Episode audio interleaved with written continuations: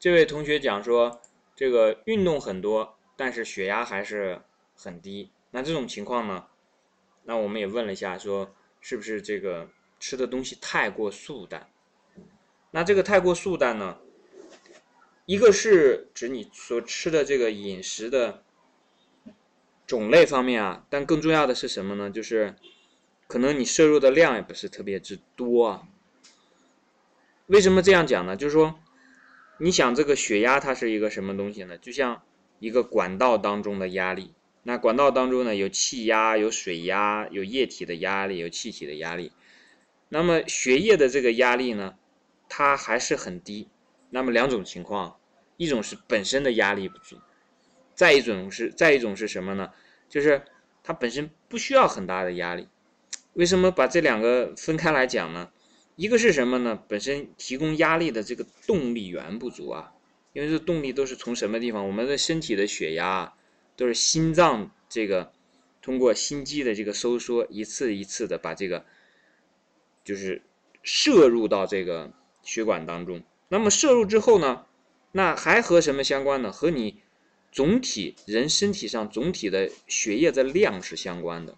那么你总体的血液的量呢？那我们就知道这血液的成分是很复杂的。那它就自身有一个，自然这个血液的质量也是相关的。就是说血液是粘稠的。还是稀的，这个差别会非常大，差别大到什么程度呢？那个血液粘稠的人啊，在这个把这个针扎到那个血管里面之后呢，它不往出滴呀，它只是很慢、很费劲的。像那个人们经常开玩笑说，这个人啊太抠门了，铁公鸡一毛不拔，那个血液啊一滴一滴往出，就是很不忍心这个流出来那个感觉，那就是血液非常粘稠的。那这种粘稠呢，也有两种情况，一种是呢血液的量很多很粘稠，一种是什么呢？血液本来就很少，但是还是很粘稠。因为这两种情况并不矛盾啊，不是说你这血液粘稠了，那它就必须要血液量多，不是的，它有血量多有血量少的时候。如果是血液又粘稠，然后还这个血量呢还很少，那这就属于什么？有点血枯的时候了。这个时候就要去。你就要从血上面，这个血就不足了，你明白吧？身体里面的这个血是不够的了。那还有一种情况是什么呢？你这个身体里面的这个血量是够的，在血量够的时候呢，那有一个血液粘稠和血液稀淡这两种区别啊。一种就是血液很稠，一种是血液比较稀。稀的那种是什么呢？输这个取血的时候啊。针一扎进去，那个血啊，就像呲水一样，呲就呲很长。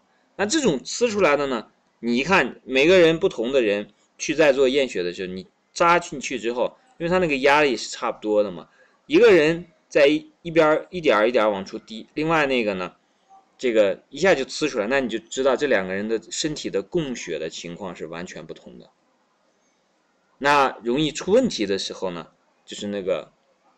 因为你这个就是那个供血不足的那个，你不管是因为血量少还是血液粘稠，那这个血量它不足的时候呢，这时候就极有可能会出现什么呢？血压呢，就有的时候真的是会加大了，因为你很你经常的身体的脏器也好，还是四肢也好，需要血量的时候供应不上嘛，那它只好加大压力了。那心它有这个能力，它可以判断出来这个。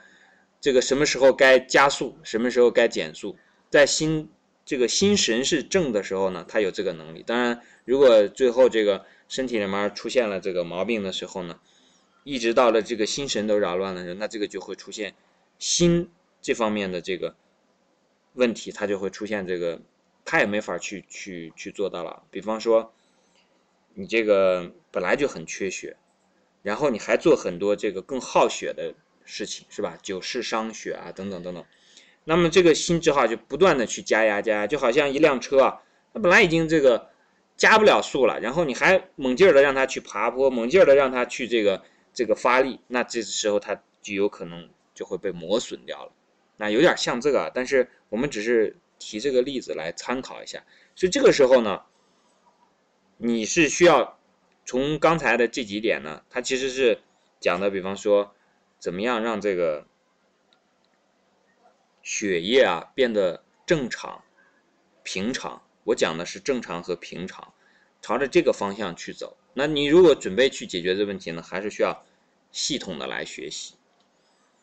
我说的这些呢，就是给你一个参考。